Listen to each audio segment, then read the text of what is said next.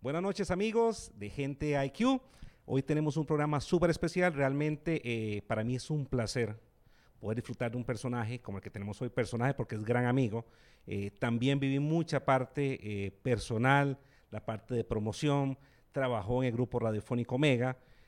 ¿Qué más puedo decir de el señor Steve Víquez? Sí, vi que Lando no está. Lando se fue en vez de Laura se fue.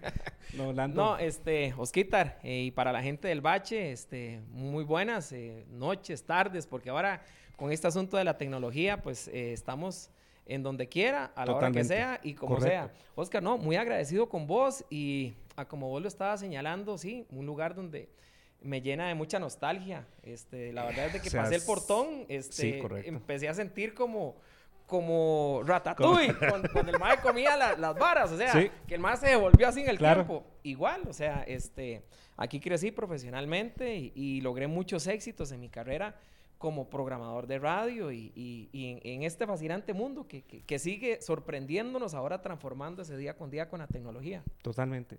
Qué bueno que de verdad eh, estás acá y la vamos a pasar bien. O sea, el bache es recordar buenos tiempos, eh, nostalgia y también hacerles saber a todos esos amigos que nos ven eh, cómo se hacían las cosas antes, cómo era antes, porque generalmente la gente no tiene la opción de ver el detrás de, o sea, cómo se hacían las cosas, qué se hacía y demás. Pero para empezar, como empezamos siempre en el bache, ¿cómo fue? O sea, ¿cómo fue que vos entraste en Radio 1? Porque yo creo que, que, tu etapa de Radio 1... yo pensé que la gente ya se había olvidado de eso. No, o sea, de hecho estábamos viendo, vi un video, después lo vamos a pasar, donde estabas súper joven. Sí, sí, sí. Una alineación de Radio 1 donde estaba Luigi Villalobos, estaba Max. O sea, estaba Maxito Soto, estaba Luigi, estaba Clemencia, estaba... Eh, Marquito, Marquito, Marco Chávez, estaba Tijerino, estaba Nilo Jiménez, estaba Chori, estaba eh, Jorge Alberto Carranza, ¿cómo se llama Chori. Este, bueno, estaba mucha gente increíblemente buena de radio y gente que llegaba a aportar desde afuera que claro. Rupert Alvarado, o sea, viví de una época increíble junto a Rupert, Chicho Ruiz, que por favor, o sea, eh, de las grandes eh, figuras de la radio y que hoy por hoy pues siguen siendo grandes. ¿Cómo llegaste a, o sea, porque con los invitados lo hemos visto, ¿cómo entra uno a trabajar en la radio? Sí, sobrado, o sea. Bueno, este, para comenzar, no comencé en Radio 1. ¿No? No, no comencé en Radio 1. no puedo eh, creerlo. sí, bueno, mi tío, eh, que en paz descanse, Laurencia Alfaro, él era uno de los gerentes de CBS Indica en Costa Rica hace mucho tiempo. Entonces, de esto de la música, di, yo la traía en la sangre. Y resulta ser de que, bueno, yo siempre quería, quería saber cómo se prensaban los discos en aquel entonces de acetato. Y la fábrica ellos la tenían en Moravia. En Moravia, lo que era Sony Music Es correcto. Bueno, resulta ser que me voy y de ahí, mi tío, ma, porque mi mamá le decía, no le dé pelota, porque él está enfermo con eso. Yo lo pesco en la casa eh, presentando canciones y con la radio a todo volumen, pero va, yo veo que todo el mundo que comienza en eso es así. Es así, correcto. Mi mamá me pescaba y yo, y ahora estás en la tremenda Radio 1, y, que yo no sé qué. Y yo escuchaba, yo era un chamaco escuchando Disco Estudio 89 con Elber, este, Estéreo Continental, que para mí fue un error que le hayan quitado, pero este, eh, ah. bueno, yo crecí escuchando ese, ese tipo de contenidos. Aún, este, bueno, eh, Jorge Madrid, que por favor, o sea, que lo tuvimos acá también. Claro que sí, la, la radio como universal. Entonces, gente que realmente conocía de radio, de conocía cómo generar una experiencia y una emoción a través de cómo poder hablarle a la gente. Entonces, Correcto. de resulta ser de que mi tío era gran amigo de don Álvaro Zanabria que en aquel entonces era uno de los directores de Radio Fabulosa, que se llamaba La Burbuja Azul, que era una radio que solo era de rock en español. Para hacer un stop, Álvaro Zanabria, es el papá de Juanca, ¿cierto? De Juanca Zanabria. Bueno, yo creo que ese mae, cuando se dé cuenta que soy yo, él se va a sorprender. ¿Por qué? Porque yo llegaba, era un chamaco, ellos estaban en la azotea de Monumental, en el centro de San José, y yo llegaba a hacerle los mandados. No. Y yo me, más, yo me quedaba viendo así, en el momento que ponchaban un disco y cuando, por decirte, vos te levantabas a orinar, Ma, apretame ahí, nada más. Claro, está bien, seguramente. yo sabía cuando era orinado porque llegaba rápido. Sabía cuando era otra cosa. ¿En qué momento orina? ¿En qué momento orina? Y cuando, no, y yo cuando duraba un poquito más, yo se sabe qué era. Totalmente. Entonces, dime, tenía que, que, poner dos disquitos y entonces... Este, no era necesario en ese momento poner una pieza larga, sino ahí estaba Steve Sí, entonces, y les hacía los mandados. Y yo creo que Juanca, él no se imagina que era yo. Ok, después salgo de ahí. Sí. Eh, me dediqué, obviamente, pues a seguir estudiando.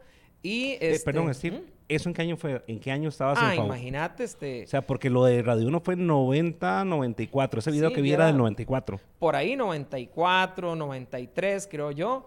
Y yo estaba en el cole. Estaba súper carajillo, ¿verdad? Estaba en séptimo del cole. Entonces, eh, decido hacer un, un, parón. Sí. Y eh, a la vuelta de la casa vivía un chavalo porque antes las emisoras no tenían discomóviles. Como un tiempo acá, bueno, ya no existen, pero en la época de los 90 fue muy popular de que cada radio como Vox Disco Móvil, como 103 Disco Móvil, que tenía su radio, tenía su disco móvil. Bueno, resulta ser que Radio 1, de la radio no tenía móviles, entonces eh, había un muchacho, un señor eh, que vivía a la vuelta de mi casa, que se llama Federico Celedón, que era el dueño de una disco móvil que se llamaba SOS.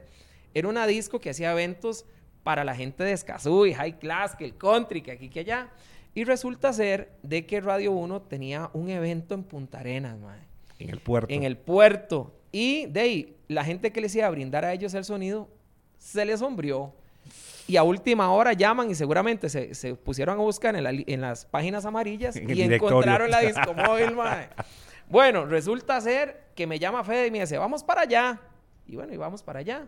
Memix era él que era el DJ y trabajaba en Radio 1. Entonces Memo recomendó, mm. bueno, resulta ser que ya estando en Punta Arenas, de ahí, Luigi, Eddie Herrera, Clemencia, María Alexandra Alfaro, que en ese momento estaba a cargo del proyecto, que era la hija de don Arnoldo.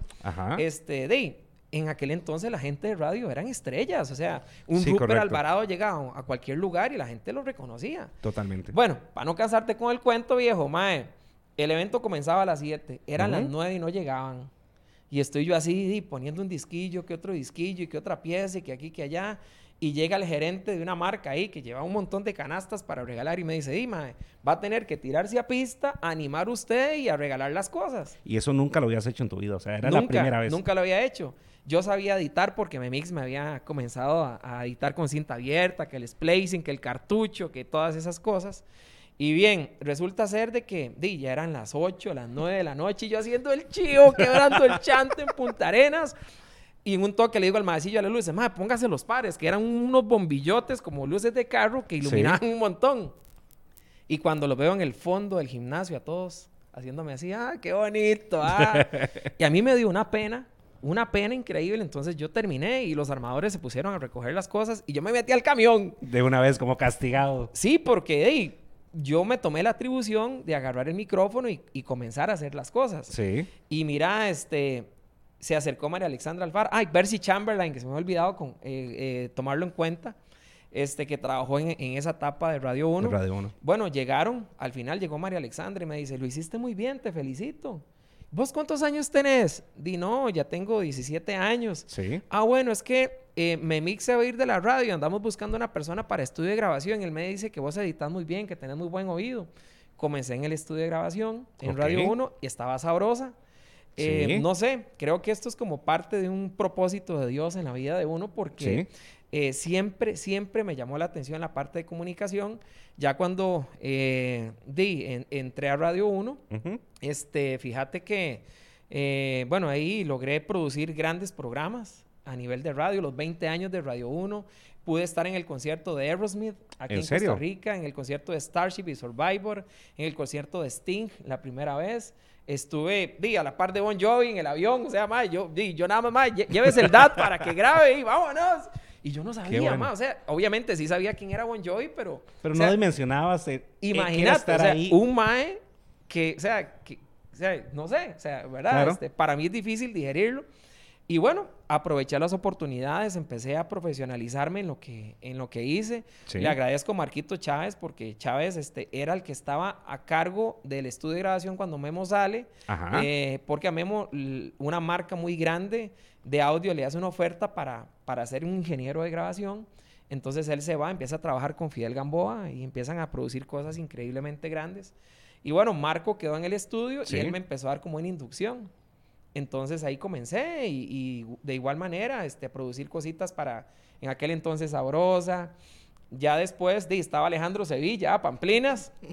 Y resulta Saludos, ser qué personaje. Tadeo Córdoba, es que ya con el transcurrir ya la memoria comienza como a, mandarte nombres. Claro. Y resulta ser de que de, un día estaba ahí y me dijeron, mira, grábame esto. Entonces yo lo empecé a grabar y indirectamente empecé a conocer un montón de música porque antes no es como ahora que vos compras galerías de musicales, no, no, está el copyright que ahora todo te lo para. Entonces, de, de, vos musicalizabas con el lado B de la música.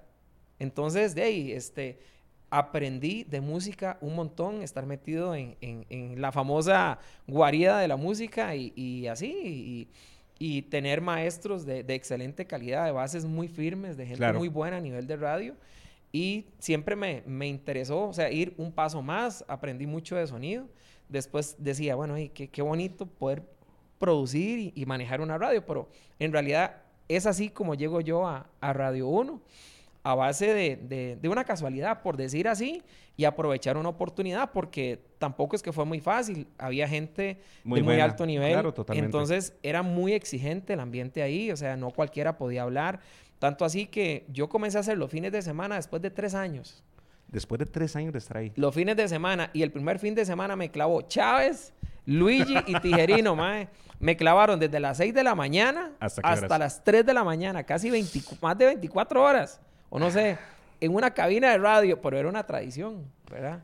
Era, era como el como ya ser parte de, o sea. Sí, era como, como por decir ya el, el báculo, no sé, el, el, la, la como... los jugadores de fútbol cuando juegan por primera vez, o sea, e-, ese bautizo, por decirlo así. Exactamente, era como, como, como ese recibimiento y, y me lo hicieron bien aplicado, pero eh, aprendí de grandes personas y a las cuales se las agradezco un montón y, y en realidad fue así. Ya después, este Din siguió mi historia en la radio, ¿verdad? Ok, si yo te pregunto en Radio 1, ¿qué es lo que más te llega? O sea, de esa etapa tuya en Radio 1, ¿qué es lo que vos decís? O sea, esto es, esto es lo que más me gustó, esto fue lo que más disfruté. Aparte la opción de, de ya estar en cabina y demás. De ahí, eh, compartir con grandes locutores, escucharlos, ver cómo tenían ese conocimiento de música, de ver cómo abrían el micrófono y les fluía la historia a ellos. Claro, totalmente. A través de su experiencia, eh, un Rupert Alvarado, eh, ver el dominio de él en el escenario, en una cabina, o sea, es que había que deleitarse viendo a un profesional como él trabajando, el manejo, hablando, él se levantaba, agarraba el disco, ah, sí, sí, pura vida, y la gente no se da ni cuenta. Correcto, exactamente. Y él, perfecto, o sea, todo perfecto. Y yo creo que esa es la parte que, que más me, me, me, cautivó. Obviamente la parte musical también. Este, aprendí muchísimo de música. Y, yo creo que era una muy buena base para todo lo que fue después eh, tu crecimiento a nivel profesional. Claro que sí, porque eh, venía mucha transición. Venía 103 ya eh, dándole muy fuerte en la espalda a Radio 1, porque venía un cambio generacional ahí. Radio 1 tal vez el error fue que se quedó y cuando quiso de dar el salto con el nuevo sonido. Ya era tarde. Eh, tal vez sí, tal vez sí, pero la estrategia tal vez no fue la más adecuada. Pero sí, eso fue como un recuerdo muy bonito, la parte de la música, cómo editar, cómo saber de sonido, cómo ver las cintas abiertas, eh, en fin, o sea, algo, algo muy, muy gratificante. Ok. Después de esa etapa de Radio 1, si no me equivoco, viene una parte que era totalmente diferente, o sea, viene la parte de juvenil. Correcto. ¿Cierto? En, ese momento, a nivel de música, venía entrando, si no más no me equivoco, la parte del reggae panameño, venía toda esa esencia fuerte y demás. Sí, en realidad el reggae panameño siempre ha sí, existido. Correcto. Pero empezó, como vos lo decís, a apretar y a tener ese auge. Cuando, bueno, yo duré en radio unos cinco años. ¿Cinco y la gente a veces me dice, ma, pero ¿cuántos años usted tenía ahí? La gente lo que no sabe es que yo comencé de 16 años en la radio. Sí. Entonces, de ahí, ahorita tengo de 40, pero este, de, tengo un conocimiento muy grande del entorno, de la radio, de las épocas y, y gracias a Dios, pues eh, le doy a él, ¿verdad? Claro. Eh, porque de, tuve esa gran oportunidad de vivirlo. Entonces, cuando logro dar el salto de Radio 1, de ya sabía hacer cabina, ya sabía grabar. Entonces, me llama don Carlos Alfaro, que en paz descanse, que es el papá de don Arnoldo Alfaro, ¿verdad? Que era el dueño de Radio 1. Bueno, resulta ser de que me hace una, oferta laboral y de yo por mi afán de querer seguir eh, en esa evolución profesional, de me dice que, que por qué no me voy a trabajar con él a un proyecto que él tenía pensado hacer que se llamaba Generación X. Cierto, empezó así. Ajá. Entonces me llama Luis Rodríguez, porque Luis Rodríguez trabajó conmigo en, en, Radio 1, que es una persona que yo quiero un montón, es un tortero de primera. O sea, solo Luis Rodríguez teníamos para hacer cinco programas de todas las... Sí, sí, sí. Pero Luis Rodríguez es un crack. Sí, totalmente. Es un crack de, la radio, del sonido. Para que... Voy a hacer un segundo, nada más una pausa. Para los que no se acuerdan de Luis Rodríguez, Luis Rodríguez fue, eh, fue muy popular en Radio 1, pero posteriormente fue el animador también de A Todo Dar, que yo creo que fue el punto donde Más todo el mundo correcto, exactamente. Que tal vez no era algo que él le gustaba hacer, pero no, pero lo, hacía de una manera muy buena, o sea, para no hacer su, para no hacer su charco y su fuerte. Porque era un rockero empedernido, entonces yo decía, híjole, para que Luis Rodríguez se fijara en mí, este, de, es porque algo vio, ¿verdad? O sea, vos estuviste desde el inicio de Generación X. Ajá, entonces me llama Luis y me dice, mira, mae, es que vamos a cerrar Colorín. entonces, Colorín, bueno, ahí está toque, toque. Se me había olvidado esa radio, sí, es cierto. Correcto, entonces Colorín, sí. que para mí fue una estupenda idea. Correcto. un proyecto así hoy por hoy, cuidado, cuidado, mm, porque sabiendo manejar muy bien, eh, podría generar eh, un contenido muy diferenciado, Totalmente. agresivo y diferente. Entonces, bueno, resulta ser de que en ese entonces no funcionaba. Entonces me llama Estaba muy adelantado para la época, perdón. Ajá, correcto. Me llama don Carlos para enseñarle a él un proyecto eh, de, de, cómo, ¿verdad?, lanzar una radio juvenil. Y yo le decía, pero usted lo que quiere es que a mí me mate don Arnoldo y me mate don Rolando, ¿verdad? Porque don Rolando venía lanzando Power 95. ¿Cierto? Entonces, bueno, ahí, entonces resulta ser y fue como un hobby, tal vez fue como un vacilón de él, eh, de poder quemar tal vez esa, esa etapa de radio competitiva y bueno, eh, desgraciadamente don Carlos se comienza a, complicar de salud, entonces pone a cargo a don Marco Alfaro, a su otro hijo, entonces pone a cargo a Marquito y este con él eh, seguí trabajando lo que fue la estrategia, el lanzamiento de la radio. Eh, después, eh, por un asunto de que Pepsi venía sacando, no sé si se puede decir marcas, sin problema. Este, nos cobran el 13%. No, pero si no... Si no, resulta ser que venían lanzando una campaña que se llamaba Generation X. Sí, Entonces, de ahí, se o sea, como que chocamos y claro, el presupuesto de ellos, comparación al, de nosotros, de ahí, entonces se decidió no, no ponerle así a la radio, entonces se le cambió Don Rolando muy amablemente nos dio el nombre de Radio Juvenil que él tenía ahí. Entonces arrancamos con el proyecto de Juvenil y para una muy grata sorpresa mía, que fue como mi primera aventura ya programando una radio, a los seis meses ya era número cuatro a nivel nacional. Ok. ¿Quiénes estaban en ese staff que empezó en Juvenil? Ok, estaba Victoria Fuentes. Sí, ¿Qué Victoria? Saludos a Victoria. Vicky trabajaba en este en Colorín. Creo que era Skirry. Creo que era Skirry. Qué eh, bueno. Entonces, Vicky, o sea, Vicky es espectacular. Sí, o sea, es una locutora increíble. Y yo, gracias a Dios, logré ver eso en ella y este, le dije a Marco que, que, la metiéramos al, staff. Claro.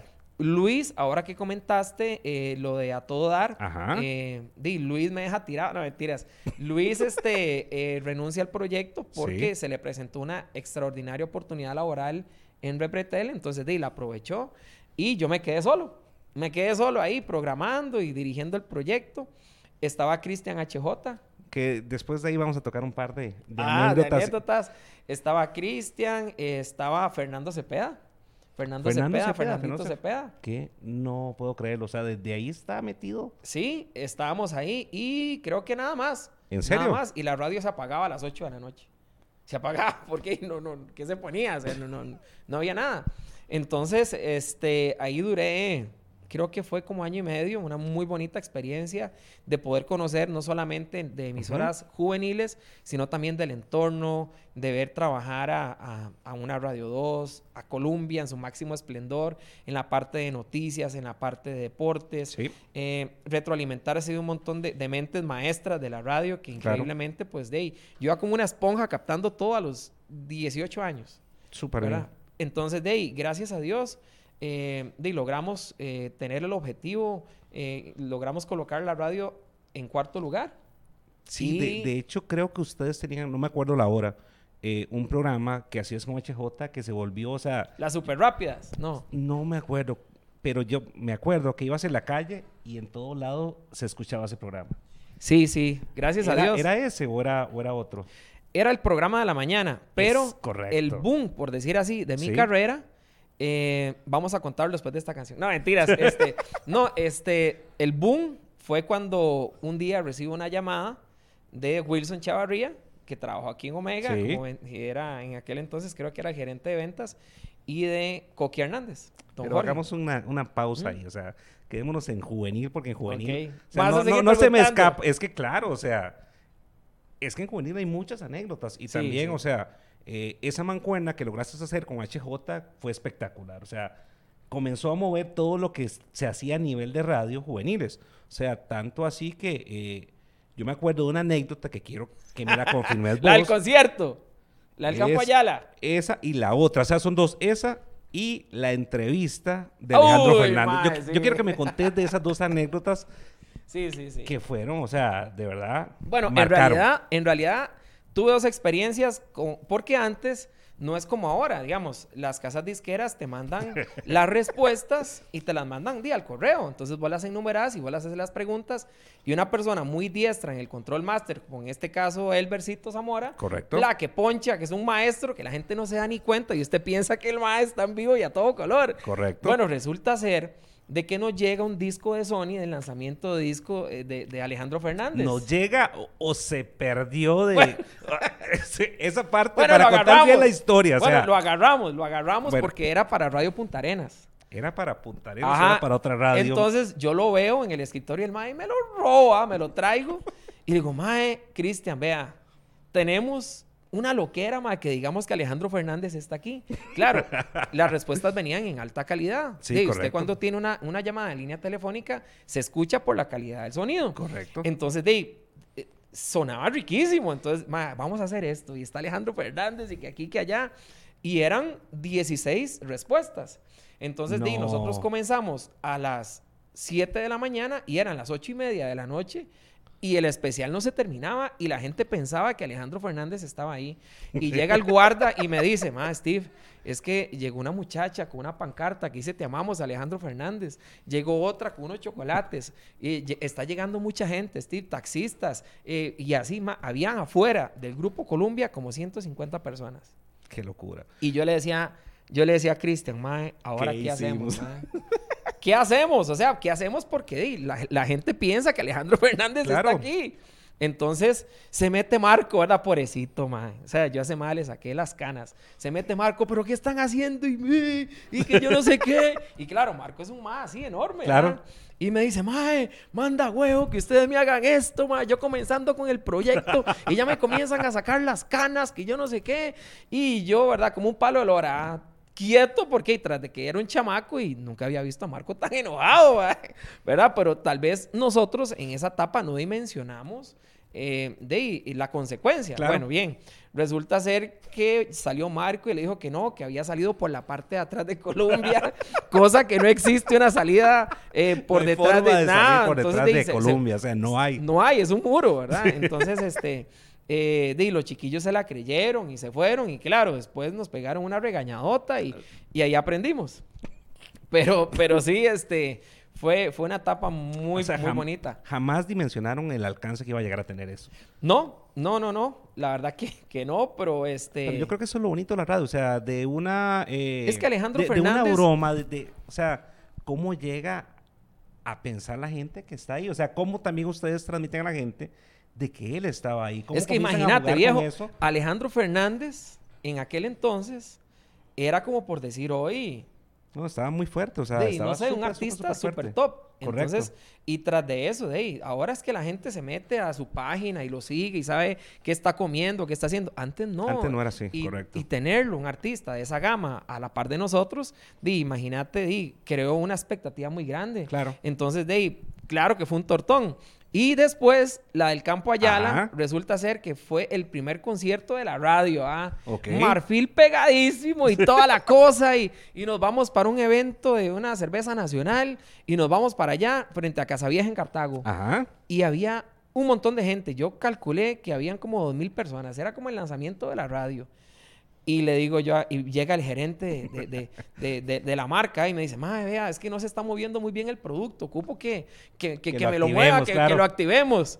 Y me quedo yo así viendo a Cristian y digo, madre, lluvia de birra. No. Pero no, no, es como ahora de que ustedes ven que está el ingeniero de sonido y le ponen un techo. lluvia de birra. Hagamos una lluvia de birra. De, una vez, ¿verdad? Y no se le ha vendido birra, de hagamos una lluvia, de birra. Claro. Entonces comenzamos y le digo al DJ, ma, aquí la vara es tirando música, pa, pa, pa, empieza a tirar y la gente con la mano arriba, hey, izquierda, derecha y ahora todo el mundo con la birra, brincando, brincando. Y claro, y eso se veía chivísimo. Y entonces lo que yo estoy, brinca, ¡pum! Y se apaga el micrófono y yo, ¿qué pasó? Y cuando se, se, para así como, esa, como ese vapor de la gente que hay, ¿verdad? Por, por, lo que está mojado. Y nada más veo al ingeniero de grabación así, pero todo lleno de cerveza, así, para arriba, para abajo. Se bañó en cerveza. O sea, la lluvia de cerveza llegó. Porque antes no, no, no, di, eh, era, era, primero estaba dentro del campo allá, claro. cerrado. Y segundo, y jamás pensaron que dos imbéciles, o sea, y fueran a hacer algo así. Entonces, este, dime, se canceló el concierto, se quemó la consola, mae. Este, Se quemaron unas plantas, se mojaron los parlantes. Y, y sube Marco. Mae, pero así, atacado. y me hace, mae, vea, pedazo de yo no sé qué, ah, no me acuerdo, por si fue algo muy fuerte. Y me dice, mae, vea, salga de aquí. Y se va por detrás. Mae, detrás del campo allá es un lote. Es un lote, mae. Yo salí corriendo con Cristian HJ y Marco se llevó la móvil de la radio y nos recogió y nada más se oían, ¡eh! Y botellas sonaban y venían. Se canceló el concierto. ¡Wow! Yo dije, ya de esta no me salvo. De esta no me salvo. Ya fijo, nos van a echar, nos van a echar, mae. Era lo mínimo. ¿En ese momento estaba Giva en eventos o todavía no estaba Giva en eventos? No, no, Giva, yo no tuve la oportunidad de trabajar con ella. Pero la que estaba en eventos era Silvia Paul. Uh. Silvia Paul. Entonces, Imagínate, ¿verdad? La imagen de Silvia. Claro, totalmente. Es una deportista, o sea. Élite de cosas. Y ella tener que ir a poner la cara por nosotros, por la empresa. Y tras de eso, Cristian vivía en Cartago. Cierto. Entonces, Di Cristian se queda ahí y yo me vengo con Marco en la móvil solo para San José. Ah, no. Usted se puede imaginar. O sea, no me puedo imaginar ese camino, o sea, lo que fue yo todavía, yo ahorita vivo en Cartago y yo voy por ahí por Recope, yo me imagino, o sea, me recuerdo lo que Marco a mí me decía de camino. Y dije, yo, ma, yo no me la salvo. Y, tras de eso, cuando llegamos a la radio, al Parqueo de Colombia, digo, ma, me va a echar. ma, todavía trabajo. y, no, no, entonces se me queda viendo así. Y yo, mae, este, dígame, ¿quiere que llegue mañana o qué? Así. Y me dice, vea, mae, lárguese de aquí, mae, porque no lo quiero ni ver, mae. Y la verdad es que me, me voy. Qué bueno. Y, mae, a las 10 de la mañana al día siguiente me estaba sonando el, el beeper, ¿verdad? El. El beeper, ¿es cierto? Pedazo. ¿Qué está haciendo en la choza? Usted no entraba a las 10 a cabina. Sí, pero yo, yo pensé Para terminarla de no, hacer, no, o sea, no llegó a trabajar. No, porque yo pensé que me habían echado. Entonces yo, yo no llegué a... Bueno, fueron cosas... ¿Llegaste después de la radio o no llegaste? Eh, no, no, llegué el día siguiente, ¿verdad? Pero ahí se puso, tuvo que poner, creo que él, a poner música, o, Cristian, que estaba ahí, porque Cristian hacía dos turnos, trabajaba en Radio Punta Arenas y trabajaba ahí. Y bueno, ya después, este, Di no, me quedé ahí un tiempo, la radio empezó a crecer, se le empezaron a añadir cosas que la robustecieron muchísimo más, como el departamento de ventas, que entró a trabajar Rosita eh, Solano, que es una gran locutora a nivel nacional y a nivel de, ventas, pues también tiene eh, su, nivel. Entonces, eh, eso fue una inyección de, de, aire para la radio y de presupuesto, entonces la radio comenzó a crecer. Em, bueno, después de, me sale la oportunidad. No sé si ya le entramos a ese punto. ¿Qué recordás? O sea, ¿cuál es? Si yo te digo juvenil, ¿qué es lo que más recordás? ¿Qué es lo que más te llega? Eh, inocencia, inocencia y, conocimiento, porque cuando estaba en Radio 1 se suponía que iba a llegar más sabio, pero este ya era otra etapa. Claro, era diferente. Fue otra influencia la que, la que logró meterse a, Costa Rica. Estaba pegando YouTube con el sencillo Discotech. Entonces, eh, todo, o sea, Limp Bizkit, eh, Papa Roach, todo ese tipo de música, Eminem empezó a pegar. Entonces, eh, fue algo muy diferente, nuevo, que, que, tuve que, reinventarme. Totalmente. Y este, pero, pero así, este, conocí eh, de, a grandes personas que las cuales a hoy se, se los agradezco un montón y, y crecí un montón y, y, después, ¿verdad? La vida me volvió a llevar ahí y, de igual manera, creo que se hizo un buen trabajo. Sí, totalmente. Y este, la radio eh, a mi cargo quedó en cuarto lugar a nivel nacional en el último estudio. Digamos, eh, cuando yo salgo de ahí, logro dejar a 911 juvenil en cuarto lugar. Con Memix, eh, nos hacía los mixes y este, me, lo, me lo jalé de, Radio 1 para acá. Entonces, este, ya la radio venía por una etapa de transición. Eddie Herrera eh, se incorporó al staff de, la, de, la, emisora. Entonces, de ya la radio empezó a adquirir más personalidad, porque Eddie en aquel entonces era muy popular con el muñeco con Pupi, correcto. Pupi. Entonces, claro que sí, Eddie vino a, darnos como, como ese apadrinamiento de una persona ya consolidada y, girar en torno a una figura. Entonces, se hicieron cosas bastante bonitas. Ok. Ahora sí, después de que le dimos pausa, nos quedamos que te llaman de acá. Sí, sí, sí, me llaman de, del grupo Mega y, y de yo recuerdo que cuando yo estaba en Radio 1 y paso a 911, dice, hablaba de Omega como el grupo radiofónico más fuerte de Costa Rica y, al día de hoy es un grupo robusto que, que, a pesar de los años sigue marcando la pauta, sigue eh, generando excelentes contenidos de calidad.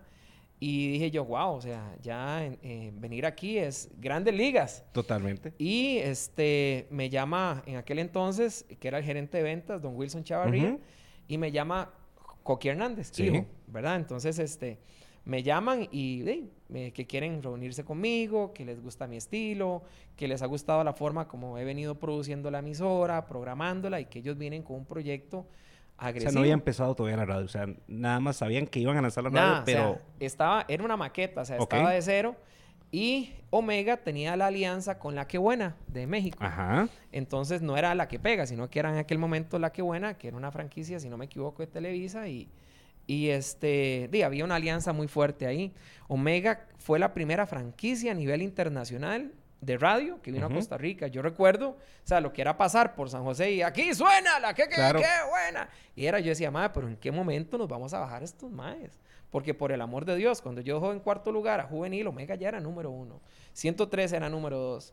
Y este, número tres, no sé, creo que era musical, que toda la vida estaba ahí.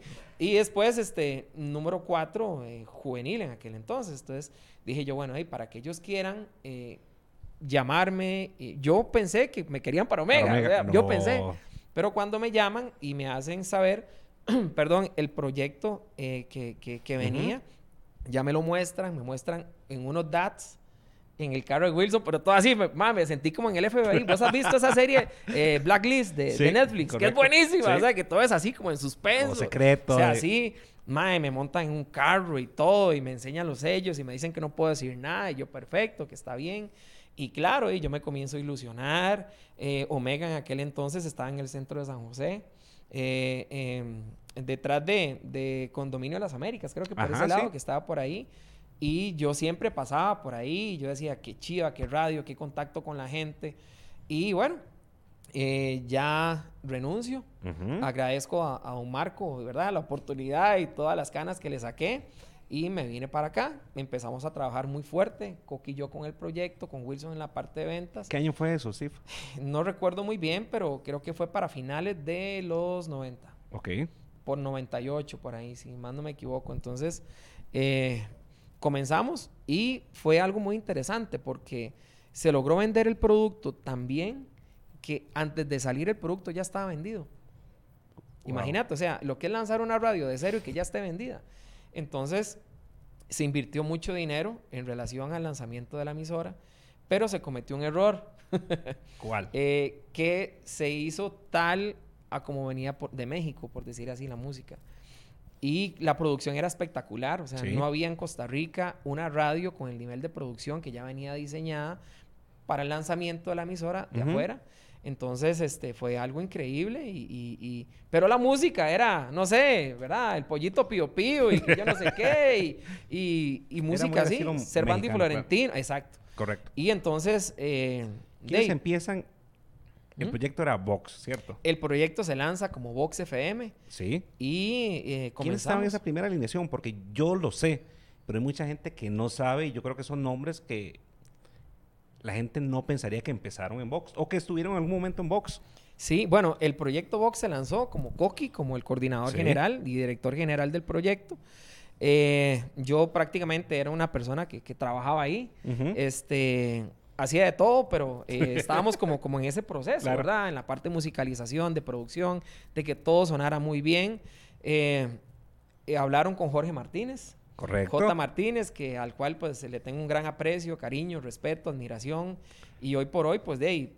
Para que no lo crean, Jorge Martínez, la única vez que yo creo que ha hecho Radio Juvenil fue en Vox. Sí, fue en Vox. Correcto. Y no, ahorita le cuento una a Jorge, ¿verdad? el hombre. El hombre siempre se ha cuidado. O sea, él, Jorge, siempre ha tenido este, un garbo increíble. O sea, tiene una forma de respeto hacia el público muy buena y él siempre se ha cuidado en imagen. Entonces, ahorita les cuento una para que ustedes vean cómo lo logré sacar de quicio. bueno, resulta ser que arrancamos, estaba Jorge, estaba eh, Lili Ulate sí, sí, en ese staff, estaba eh, Lando Aguilera. Correcto, el vampiro. Estaba, bueno, DJ Action, estaba... DJ Action estaba, no sabía eso. Estaba ahí, William. Pero William entró creo que un año después de que lanzamos el proyecto porque todas las, todas las radios tenían ya discos móviles. Claro. Empezaron la tendencia a hacer mixes, entonces ya ocupábamos uno, eh, por supuesto. Entonces eh, estaba... Eh, Michael era el que contestaba los teléfonos. Michael Salazar. Michael, sí. Y, este, y después, ¿verdad? Se, comenzó a, a, avanzar y avanzar y avanzar. Híjole, y en menos de un año di toda la inversión que se hizo en torno al proyecto y no despegaba, mae. Y yo decía, ay, mae, que embarcada, que aquí, que allá. Y me suena el teléfono. Mae, si, te, si, si, si, si, querés, te devolves, Marquillo. Ah, no. Y buena nota, o sea, buena nota, porque ahí, este, la gente estaba preocupada. Se hizo mucha expectativa alrededor del lanzamiento del proyecto y no funcionaba. Y era por el tipo de música. Claro. Entonces, bueno, y resulta ser de que, de antes, eh, la radio era muy agresiva, eh, se generaba mucho dinero alrededor de la radio y mucho rating alrededor de la radio. Entonces, este, di, nosotros al estar aquí apalancados en un grupo tan fuerte, con una radio con tanto nombre y credibilidad como Omega, este, de Omega era como la caja chica de nosotros. Entonces llegó un momento en donde yo nunca se me va a olvidar que llegó Coqui y me dice, mae, este, mi tata, así, de un solo, mi papá, don Jorge Hernández, que en paz descanse, este, de nos va a dar los últimos seis meses. Si no, papá, cerramos esta vara. Qué, eh, podemos hacer? Entonces yo le dije, que aquí la vara es quitar esa base. Eh, no mentiras, este, aquí lo que hay que hacer es quitar esa música y, darle al pueblo lo que el pueblo quiere. Y papá, o sea, ¿para qué nos hicieron eso? Fue como haber soltado un toro. Ahí empezó realmente la historia de Vox. Ahí comenzó a escribirse la historia dorada de Vox. Y en seis meses en seis meses, yo recuerdo, ah, con Sebastián Villalobos. ya, se estuvo desde el inicio? Sí, bueno, resulta ser que, bueno, ya después, eh, di, porque la radio no generaba billete, nos vinimos de, el, de, San Francisco. Al inicio estaba en San Francisco, ¿cierto? Aquí actualmente donde están las radios era la casa de don Jorge Hernández. Entonces, don Jorge dice, me voy a traer mi Omega, voy a traerme las emisoras y las trajo aquí. Entonces nos vinimos para acá, pero ya estábamos en cuenta regresiva. Y aquí a la, a la vuelta de la radio, este, había un gimnasio. Y yo recuerdo, Oscar, o sea, yo nunca había sentido tanto estrés en mi vida y yo siento un carajillo. A mí se me brotó la piel, o sea, me salieron espinillas, volcanes, cráteres por la espalda y todo del estrés, del estrés. Entonces, yo hicimos un canje, ¿se acuerda? En, un gimnasio que queda aquí, aquí a la vuelta de la radio. Y estoy yo, entonces Sebastián estaba aquí, ¿verdad? Sebastián Villalobos, che, che, che. Y este, yo sabía que ese día entregaba la encuesta porque don Jorge Hernández iba a recoger la canara. Antes los radiodifusores era una tradición muy bonita la que había, que cuando entregaban la encuesta iban a recogerlas a Canara, a la Cámara Nacional de Radio. Y recuerdo que don Jorge, don Jorge decía, voy por la encuesta. Claro, él feliz porque Omega siempre en primer lugar y los mariachis. Ma, y viera qué huevado, porque este... O sea, ¿qué sentiste en ese momento? No, era, era bonito, era muy bonito, pero de este, porque era una emisora hermana. Claro. Pero di, nosotros trabajando aquí, de dos encuestas y usted veía los mariachis y la eh, número uno en Costa Rica, que yo no sé qué. Es que. Y, yo decía por dentro, mae. No era tanto, o sea, la gente no conoce esa parte. O sea, cuando entregaban encuesta y Omega quedaba número uno, acá había fiesta.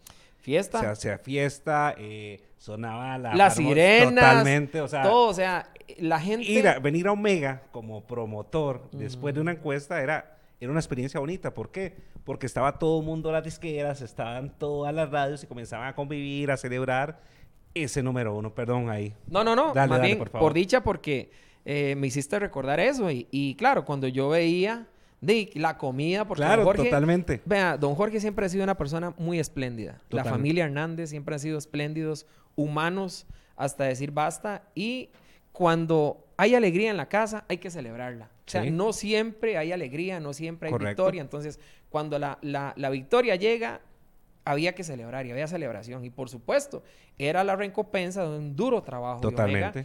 Ha sido un excelente trabajo. Entonces, pero claro, sí, yo, ma, yo, yo estaba en la radio y yo veía que pasaban los gallos de salchichón, la carne asada y todo, y todo el mundo celebrando y los compañeros ahí siendo parte del proyecto, pero yo como cabeza, cabezota, ¿ah? yo como cabeza, de yo... No es de gratis. O sea, yo, sí, Ok, tirando, tirando lírica. Ah. No, o sea, de yo me sentía huevado, porque uno, uno como persona, o sea, vos, como profesional, o sea, de querer estar ahí. Yo decía, ma, es que no estamos ni en las 10 primeras, ma, o sea, qué huevado. Cuando nosotros nos vinimos para acá, Vox no es que ya estaba abajo abajo, sino que ya empezó a crecer, pero nos duró mucho la etapa de 17 a seguir para arriba. Fue una etapa como de un año y resto, estar ahí estancados. Eh, pero era por el tipo de música que se ponía. Bueno, resulta ser de que yo estoy en el gimnasio, ¿ah? Sí. Jugando de chico fit y toda la cosa. Y yo en la mañana veo que sale don Jorge, ¿ah? Y sale con Coqui en el carro. Y yo dije, mae, se va a la plana mayor. Fijo, van a recoger la encuesta, claro. Y ya comienzo y me voy para el gym. Y nada más veo que llega Sebas, ¿verdad? Caminando. Y yo, ¿qué pasó, mae? Estoy yo con el Grinch en el gimnasio, ¿ah? Entonces, este, me dice, mae, este, que dice Coqui que vaya. Y yo, ¿qué pasó? Madre, que entregaron la encuesta. Y yo, ¿y qué madre? ¿verdad? Y cuando yo vengo dando la vuelta caminando por ahí, yo, les, yo les venía hablando a los muchachos, di más, di, se hizo lo que se pudo, y yo me siento muy orgulloso de ustedes, y, y este, eh, di, no, no, di, eh, di, si hay que irse, hay que irse con la frente en alto. Y yo oía a los mariachis, ma, ahí a la vuelta, y yo decía, qué madre, deben de estar estos más de Omega, ma, celebrando otra vez, y uno con esta cara de... de... Entonces, bueno, Llego y lo, al primero que me topo en la puerta, y nunca se me va a olvidar esa imagen donde hoy por hoy está la recepción aquí, fue a Coqui, a Coqui a la par del papá con la encuesta. No. Y me quedo ya así, yo, más algo pasó, son toque, algo pasó. Y me quedo así y me da un abrazo. Y yo, ¿qué pasó? Y me hace, madre, vea, que yo no sé qué. Y yo, ¿qué pasó? Y nos metemos a la oficina, número uno. No. Número uno a nivel nacional. Y yo lo sentía, o sea, yo lo sentía en el, en el teléfono. Lo en la calle, o sea, yo también creo que eso se siente. claro, sí, sí, ya uno sabe cuando la radio está bien, pero eh, a veces uno no, no, quería este, como caer en, en, en ese... triunfalismo, realmente pensar de que, o sea, porque muchas veces se daba de que la radio se escuchaba mucho a la calle, pero no representaba lo que era la encuesta. Sí, y más que la encuesta ahí, no es como ahora, que es más precisa, es, eh, hay muchas herramientas para lograr... Ah, había un sesgo más grande todavía, claro. Sí, entonces era, era pie, entonces fue puñica. Viera que, que sí, fue una satisfacción enorme. Ese año coronamos en el primer lugar y desde ahí nadie nos bajó. Ok, ahí tengo varias preguntas. Bueno, y nos bajamos a 103, que fue algo que lo eh, disfruté mucho. ¿Por qué con 103? O sea, ¿cuál, cuál? Ok. ¿Ah? Es que creo que hay varias generaciones y, lo tocamos la vez pasada con eh, Rodrigo Rodríguez. O sea, la gente fue evolucionando. O sea, sí, claro. 103 fue número uno, pero después comenzó eh, la época de Vox, que era muy diferente a lo de 103. Sí, sí. O sea, ¿cuál fue el éxito para lograr bajar a 103? O sea, eran los locutores, era la música. O sea, ¿cuál consideras vos que bueno, era? yo soy un ese? fiebre del bache. Yo soy un fiebre del bache. Sí. Y me tiré el programa de Rodrigo. Ok. No estoy de acuerdo con algunas cosas que él Dale, dijo. o sea, obviamente, no, obviamente Rodrigo es un excelente locutor. Yo lo Totalmente, quiero totalmente. mucho. Lo quiero, no, mentiras, este. Lo estimo mucho, logramos este conocernos años después y, y Rodrigo es un gran profesional, por el amor Totalmente. de Dios, o sea, y parte de la historia de la radio ha pasado por él. Pero Sí. él dijo que es que 103 era menos vulgar que Vox. Y no, no es así. O sea, yo en 103 escuchaba rica la carne, rica mi amor, y que yo no sé qué, y que aquí, que allá. Entonces, estoy de acuerdo. O sea, nosotros éramos zafaditos, porque éramos Sí, yo me acuerdo, o sea, Pero si vos me decís a mí cuál fue el, el momento en donde nosotros estratégicamente vimos la posibilidad de irnos arriba con 103 fue en, en esto. O sea, ellos eran estrellas. Ellos sí, eran eran se convirtieron en estrellas. ellos eran personajes, hacían calendarios, tenían su programa de televisión. En aquel tiempo lograr eso era, o sea, wow, o sea, era algo increíble. Academia de Locución, Y- Soda, o sea, había, había, mu- había mucho Yo detrás. pasaba por los Yoses y yo veía eso, o sea, Claro, ese edificio y yo, impactaba. y yo tras de eso pasaba en, en- en el bus ahí, ¿verdad? Y yo decía, ma, ¿en qué momento? O sea, y yo veía una fila de carros ahí, ¿en qué bronca me metí? ¿Verdad? Pero ellos, eh, en algunos momentos, tal vez, eh, no sé, ¿verdad? Fue algunas de- algunos detalles que tal vez ellos no vieron, que a veces le tiraban el teléfono al oyente, eh, que a veces, ¿verdad? Que- jugaban, digamos, que la jerga y el tipo de, de humor que ellos manejaban a veces hacía sentir al oyente grosero, ¿verdad? Entonces, yo agarro a los muchachos y, di, y les digo, no, vamos a hacer, vamos a ser más corteses con el oyente, vamos a hacer más brochas, vamos a meternos fuerte, vamos a hacer esto, vamos a hacer lo otro. Y creo que por ahí nosotros le, le empezamos a ganar a ellos a nivel de producción también, este, les empezamos a ganar a nivel de música. Creo que también les comenzamos a ganar y obviamente pues una baja muy sensible que creo yo que, que ahí es donde marca un antes y después de, de 103, que fue la pérdida de Heredia. Que Sí, Heredia. Heredia, para mí, o sea, es el mejor programador en la historia de este país. O sea, para mí Heredia es mis respetos como, como persona, o sea, eh, y para mí, eh, una vez eh, recuerdo que, que me llamó él. ¿En serio? sí, yo estaba aquí en, en Vox y me llamó él y a, a hacerme una oferta laboral. Pero yo decía, ma, ¿pero en qué momento? Porque hey, Tony y yo no nos Sí. llevábamos. Y Rodrigo tampoco, porque nos tirábamos porque era el programa de la mañana versus el... pro- Era, era así, se manejaba En la esto así. mañana estaba eh, Tony, Rodrigo, Ajá. y de este lado estaba Michael vos. y yo. Hija, Entonces, de, nos tirábamos y nos tirábamos duro.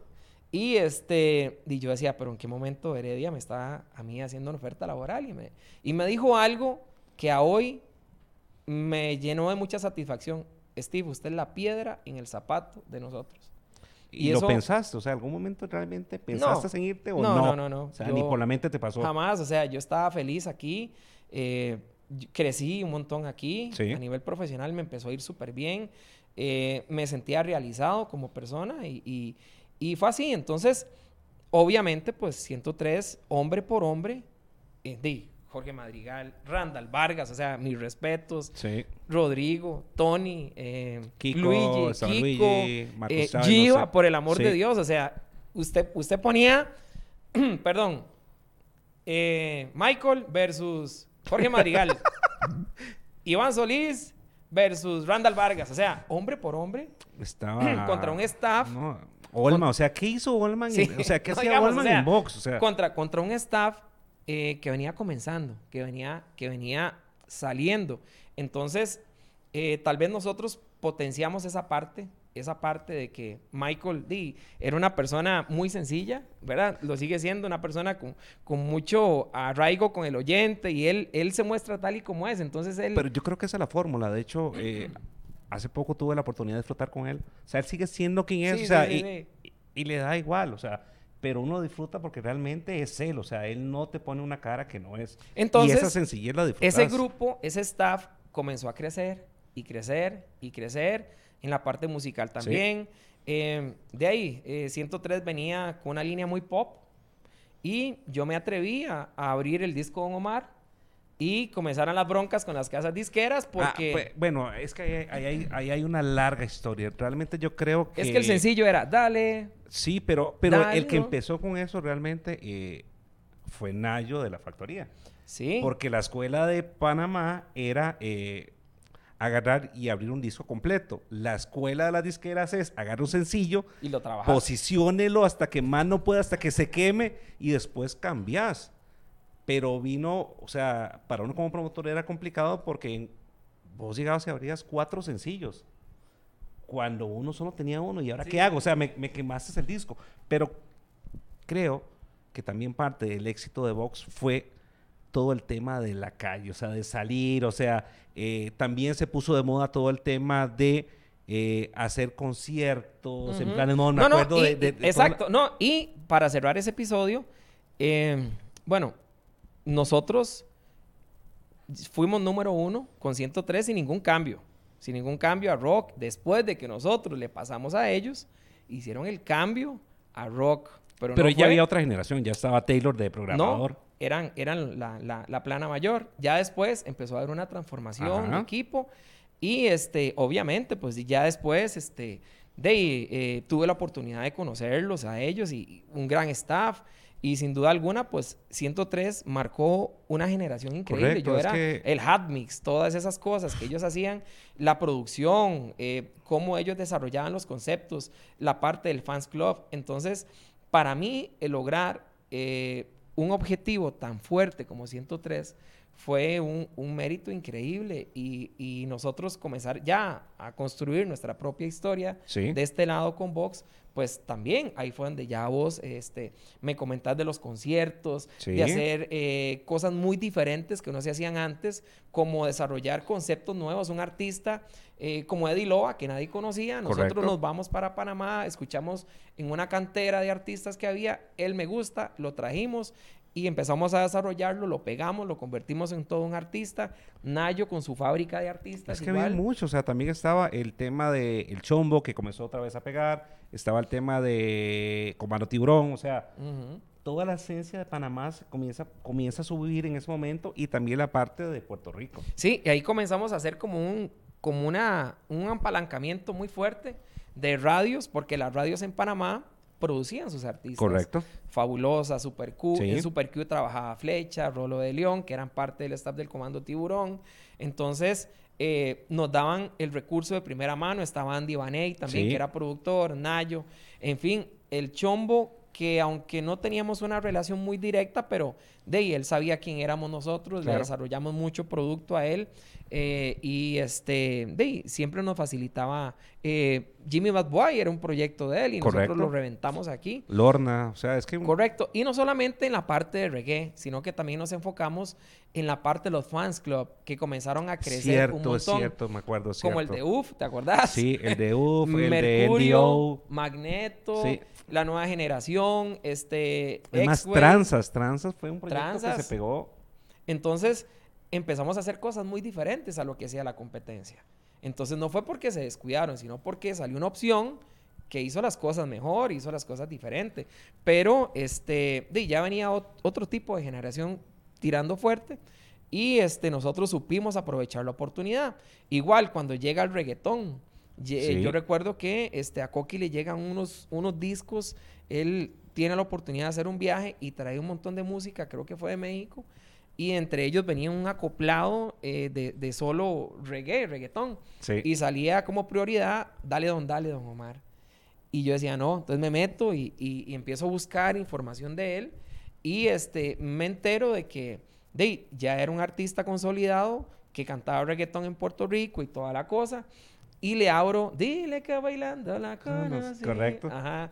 Ok, y como la canción decía, otra noche, otra. Entonces yo le cambié el nombre, empecé a cambiarle el nombre a las canciones. Es cierto. Porque la competencia, sí, no es como hoy, que usted pone el Chazam y usted sabe cómo se llama la canción. Entonces es más fácil. Antes no. Yo decía, di, no, ¿cómo yo voy a hacerle el brete a los demás?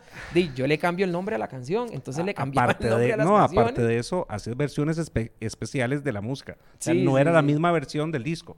Sí, entonces Comenzamos con eso. Yo recuerdo a Leo Tanías que un día que llega con el disco de Ángel De los y Cris. MVPs. Ajá. Pero, Llega- pero ¿ah? un segundo nada más. También había una particularidad de Vox. Era el pitch de la música no era el normal que traía un disco. O sea, yo creo que también eso ayudó porque era mucho más acelerado. O sea, en algún momento la gente llegó así que parecían Chip y Dale. Sí, sí. En realidad, eso tuvo un fin Sí. a nivel de, de- de marketing. Eh, 103 también apretaba las canciones, pero no al nivel que nosotros.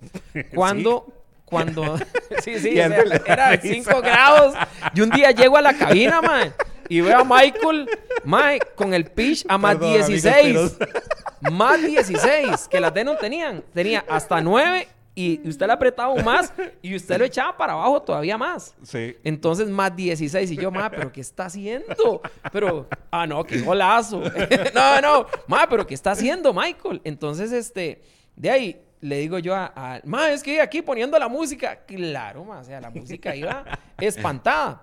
Lo que pasa es que antes la radio estaba en su época dorada. Y eran cortes comerciales de 25 minutos, 15 minutos. Nosotros Buen poníamos punto, tres es cierto. canciones nosotros poníamos tres canciones y nos íbamos a 25 minutos de cortes comerciales. Entonces, ¿cómo se llama la obra? No es como ahora que está una compu, entonces yo edito la canción, coro, papa, dos coritos y va a corte y, y suena la pieza. Sí. Entonces, antes no, antes usted tenía que acelerarlas para, para poner. Entonces fue la época de los mixes para en seis minutos Sí. generar éxitos, éxitos, éxitos, así como que este, eh, uno detrás de otro para que di, lograr meter la mayor cantidad de canciones posible en el menor tiempo. Correcto. Entonces fue por eso que se aceleraban las canciones, pero obviamente pues a nivel auditivo de, de, no se oía bien, pero Vox estaba en su época, Sí. la gente nos seguía y, y nos aceptaba tal y como éramos, porque es como una relación, digamos, una radio cuando genera ese engagement con el oyente, pueden haber defectos, usted puede tener, no sé, lo que sea, que tu novia te va a querer tal y como sos, y a nosotros nos querían tal y como éramos. Entonces, habían cosas que, por supuesto, no eran correctas de hacer, pero las hicimos y, y creo que también fue un elemento diferenciador de la competencia. Sí, correcto. Totalmente de acuerdo. Sí, sí, y de después, de ¿qué te digo? O sea, se hicieron cosas muy locas como Rocking Box. Sí, que lo hacía Goldman. Lo, hacía, lo hacíamos Olman y yo. Vos también. Estaba Thanatos y Pesadilla. Entonces, Thanatos era Olman. Se me olvidó de esa parte. Qué Ajá. bueno, es cierto. Entonces, un día llega Coqui y me dice, Mae, mi tata tiene una rever ahí en el estudio que ya no usa. Y yo, ¿qué pasó? Y traigas esa vara y la, come- la conectamos Ajá. a la cabina. Entonces, la, la voz comenzó a sonar como así. Entonces, no éramos nosotros.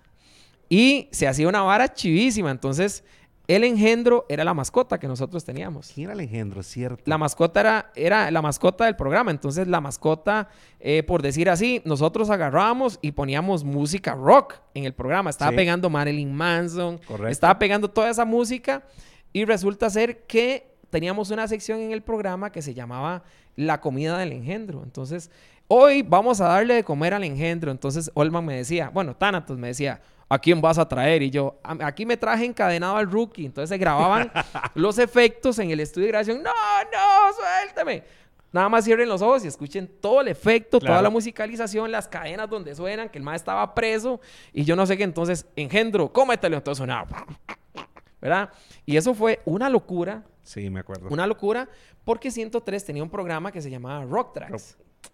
Y era buenísimo. Y yo decía, madre, ¿cómo diablos me los traigo abajo con una producción?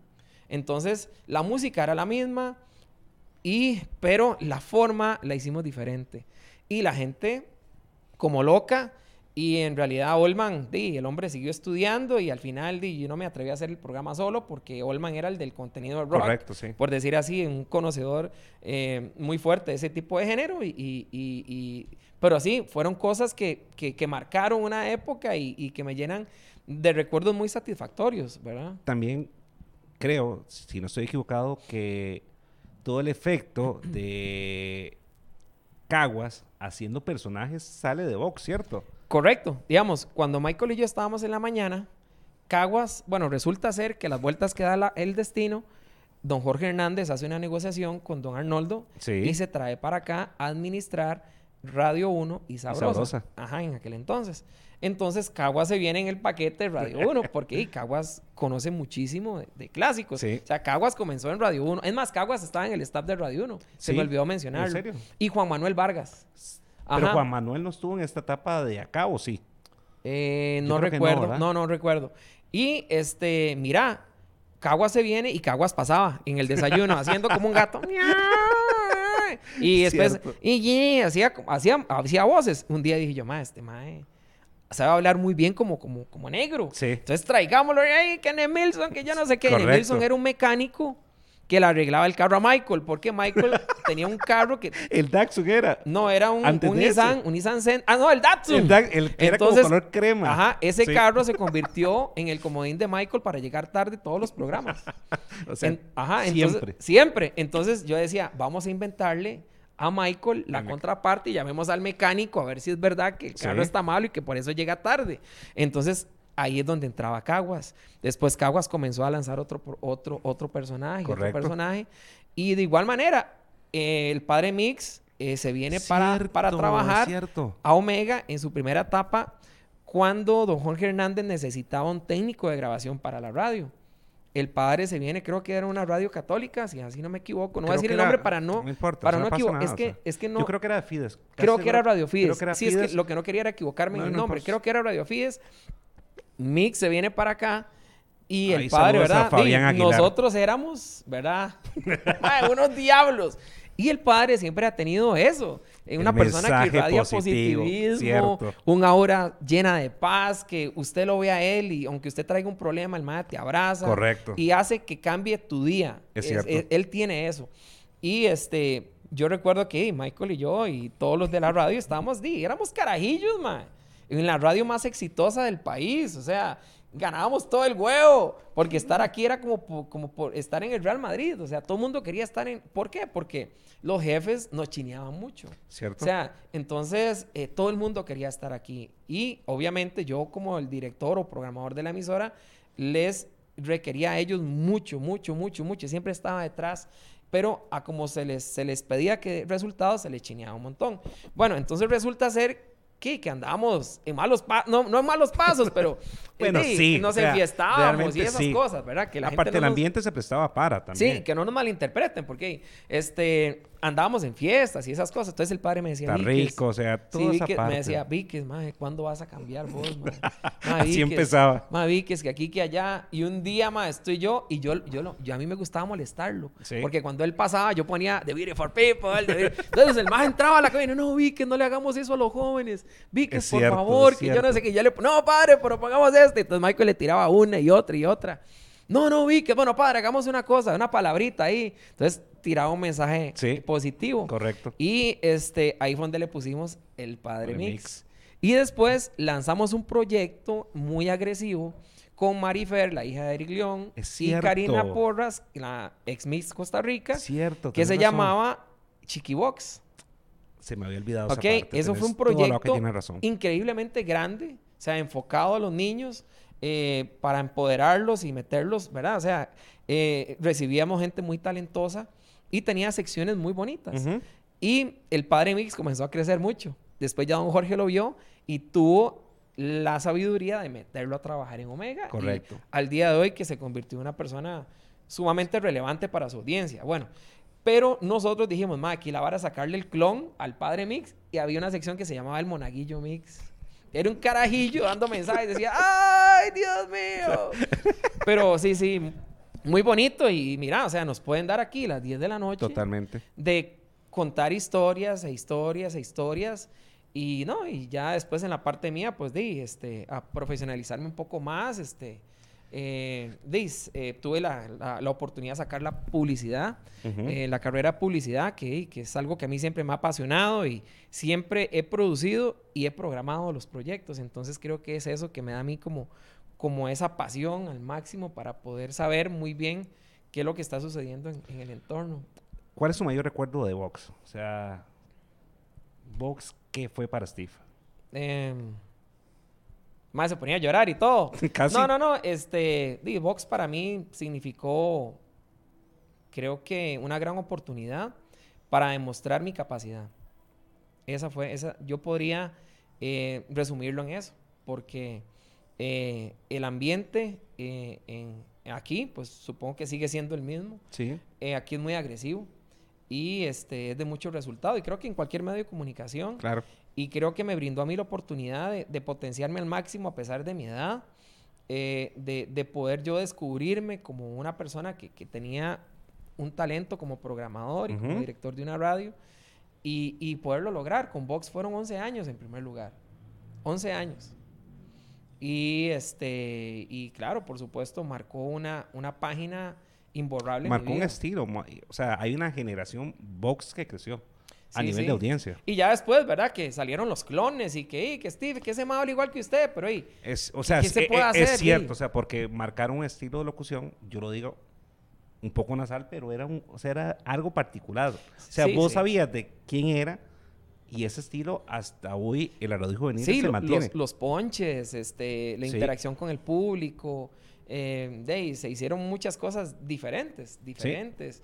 Eh, eh, la musicalización, que se llamaba musicalización en aquel entonces, ahora se llama realización. Había una realización a la hora de hacer cabina. Y a mí me costaba mucho con las chicas. ¿Por qué? Porque cuando yo descubrí a Ani en un curso de locución, eh, yo le decía a ella, hable. Entonces ella me hablaba. ¿ah? Yo decía, qué bonito tono de voz. Pero claro, había que hacerle un trabajo increíble a ella de, de, de, de, inducción, de meterla, de enseñarle, de, igual con, con Natalia, Natalia Pereira. Natalia, uh estuvo, o sea... No, yo no estuve la oportunidad de trabajar con ella, ya ella pues, eh, de mi salida de la radio, yo supongo que ella pues logró, logró entrar. Sí, pero no, no, no tuve la oportunidad de estar con ella. Con las chicas trabajé con Rebeca en 180 grados, con Mónica Monge, eh, con Natalia Pereira, por favor, con Ani eh, con Lili Ulate, eh, aquí en, en, en, la radio y, y, no, no, hermosísimos recuerdos con, con, los muchachos, pues también, un grupo de, de locutores que, que, nosotros decidimos hacer figuras, decidimos hacer figuras que tal vez no eran las más expertas a la hora de estar en el, en el micrófono, pero cada una tenía una característica que se ganó el corazón de la gente, que es lo más importante. Sí, si vos pudieras rehacer algo de toda esta etapa, ¿qué reharías? O sea, ¿qué dirías? Mira, creo que yo pude mejorar esto. O creo que esto lo haría diferente a hoy. Híjole. De ahí, tal vez... No, no, creo que todo está bien. Así tal cual. no, y tal vez en la parte de los locutores. No, mentiras. No. todo el mundo llorando allá afuera. No, no, no. Este, eh, no, no, tal vez eh, me hubiera preocupado por eh, tener una mejor calidad de sonido al aire. ¿Por qué? Porque la música que nos llegaba a veces no reunía las condiciones adecuadas ni el sonido requerido, pero son, son detalles, son, son pequeños detalles. Y tal vez haberme dado la oportunidad de, potenciar más ritmos o más géneros musicales. Porque este, de, me tocó vivir una época urbana muy, fuerte, muy fuerte. Entonces, de, el género de la música rock no es que nosotros no lo apoyamos, sí lo poníamos, pero eh, de venía muy fuerte presionando la música urbana y, y, de ahí, ¿verdad? Y aparte también la parte de música nacional creo que era muy complicado comenzar a meter música nacional cuando el sonido que había de Puerto Rico no se comparaba con lo que se producía localmente. No, y sin embargo se apoyaron bandas muy grandes. Gandhi por partes, eh, se apoyó de Cadejo, o sea, le dábamos fuerte a las bandas que en realidad pues eh, sí, sí tenían con qué competir a nivel de sonido. Y mucha gente, pues tal vez en, en, aquel momento se enojaba. Eh, Creo que en Urbano era más complicado llegar a ese sonido, ¿cierto? Sí, sí, por supuesto. Y, y, y pero sí, siempre. La banda Mecatelio, que estaba pegadísima en aquel entonces. Entonces, pues, pues bien, o sea, sí, sí, sí se hicieron cosas, sí se hicieron cosas bonitas y se trató de ayudar al artista nacional desde, desde lo que se podía hacer en ese momento. Claro, totalmente. Por el perfil de la emisora, que a veces la gente no entiende eso. Te entiendo perfectamente. Sí, que al final esto es un negocio, digamos. Sí, total. ¿Verdad? Y no, no, y ya después, este, de no, eh, seguí en la radio y, hoy por hoy, pues, eh, sigo trabajando en radio. ¿Qué disfrutas, o sea, de ahora de hacer radio? Eh, bueno, ahorita... Porque estuviste, estuviste en, en Shock después de, después de acá, estuviste en Wow, en Exa. Sí, bueno, mi salida de aquí marcó un antes y un después en mi personalidad. Porque yo decía, bueno, este, soy una persona que me gusta ganar, soy una persona y me gusta ganar por goleada en mis proyectos y en las cosas que he tenido la oportunidad de hacer, pero yo no estaba bien, no estaba bien yo en mi corazón, este, era una persona que, de conocía de Dios, pero no de una forma auténtica, no de una forma en donde eh, yo podía decir, bueno, gracias a Dios me gané y sí, pero nada más. Pero era del hecho, o sea, era, era decirlo, no era, no, realmente no lo sentías. sucedieron cosas muy fuertes. Sí, correcto. Muy fuertes y yo dije, bueno, Steve, o, o, o buscar de Dios o este, o, o, no sé dónde vas a terminar y, y creo que la mejor decisión que yo pude haber tomado fue haber ido a una reunión a la casa de un amigo mío que se llama Max Soto, que él me abrió las puertas de su hogar y me lo dijo así, Mae, ¿puedo orar por usted? Y yo, yo llegué, ese día yo llegué devastado, eh, vacío, eh, y gracias a Dios, fíjate que, que en un abrir y cerrar de ojos comencé un proceso, un proceso, un proceso, y eh, di, ya cuando me vi era manejando una radio cristiana, porque cuando Dios te da eso, eh, nadie te lo puede quitar. Y nadie se imaginaba jamás ese cambio, pero, o sea, a nivel de amigo. Y, si lo, puedes pulir, ¿ah? A nivel de amigo, te digo, me alegro porque sí, o sea, e, es esa época. Bueno, vos me conociste a mí. Correcto. O sea, es más, no, fue fácil. O sea, un día Noelia, que la quiero montones, que es promotora de Universal Music, ella llegó con un disco. Ella llegó con un disco de un artista.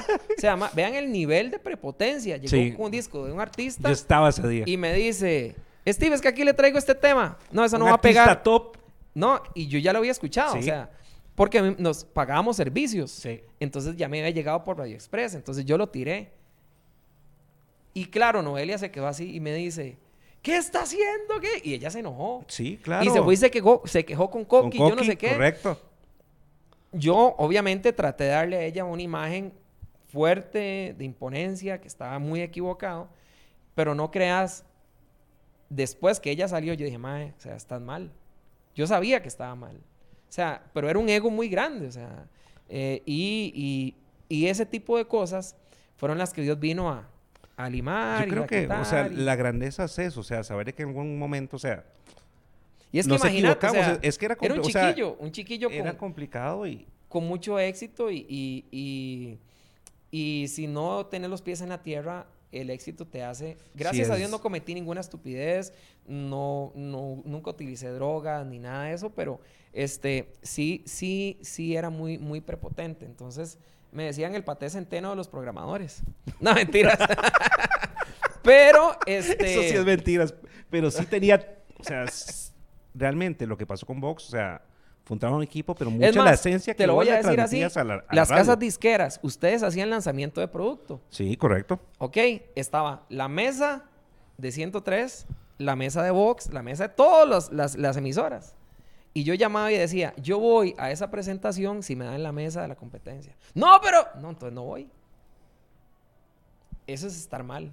Eso es estar desubicado.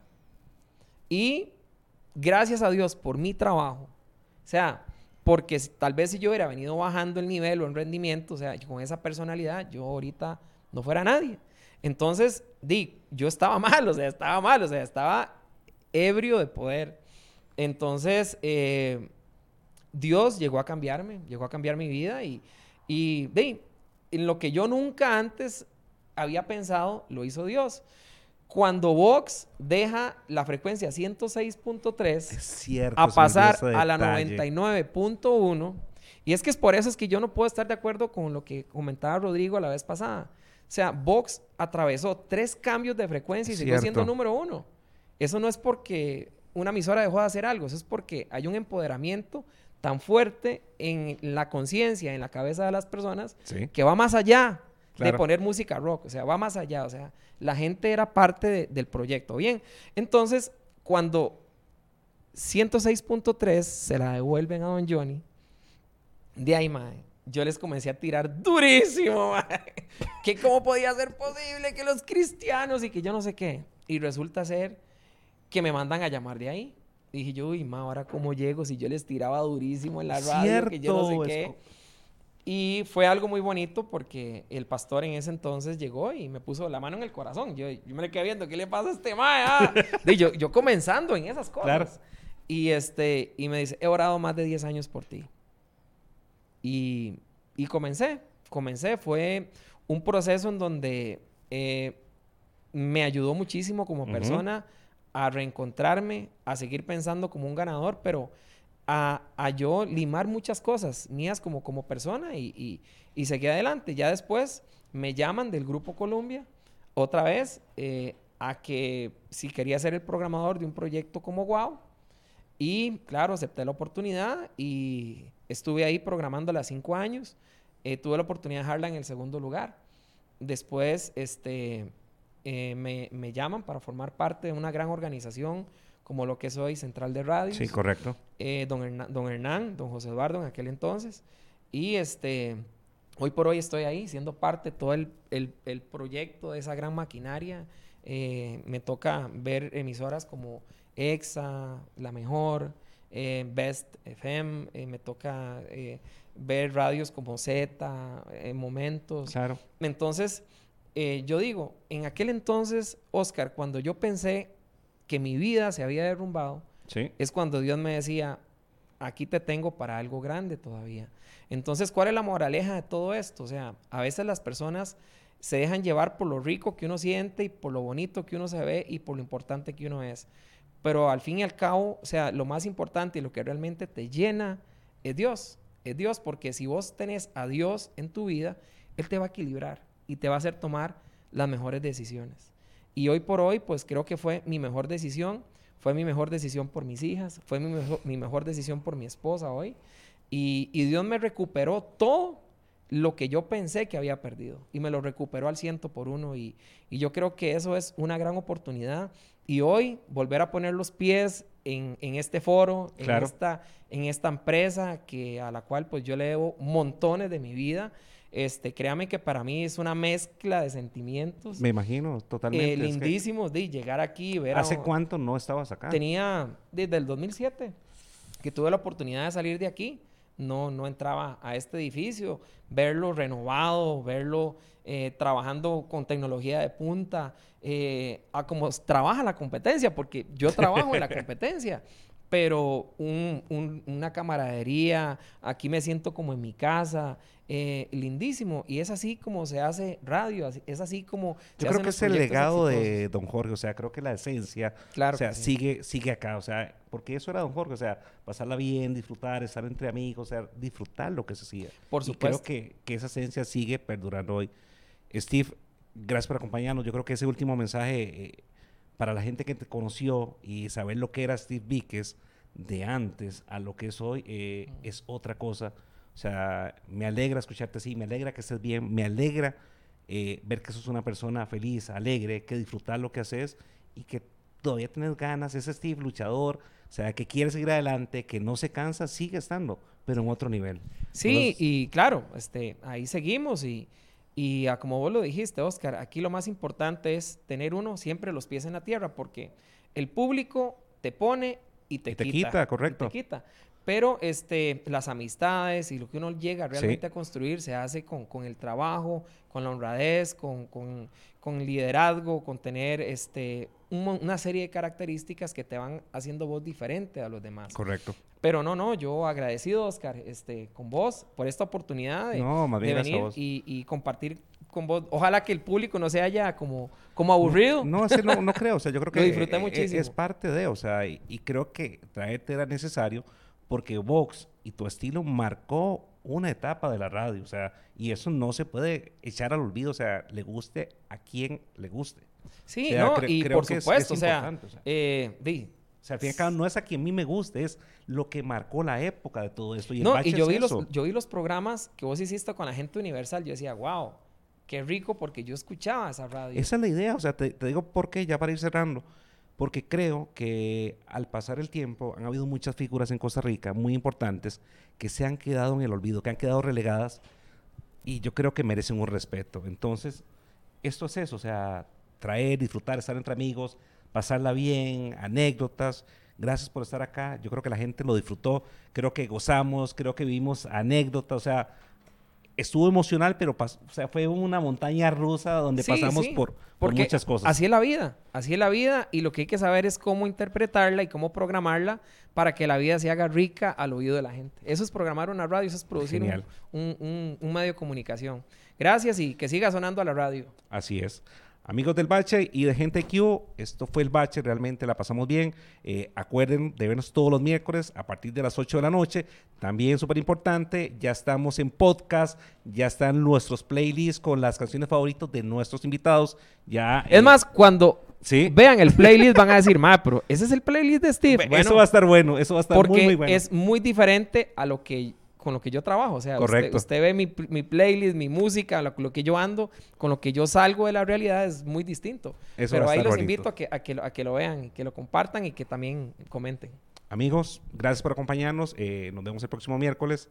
Así que, como dice, que la pasen, Tuanis. Pura vida. gracias a todos, de verdad, la pasamos muy bien.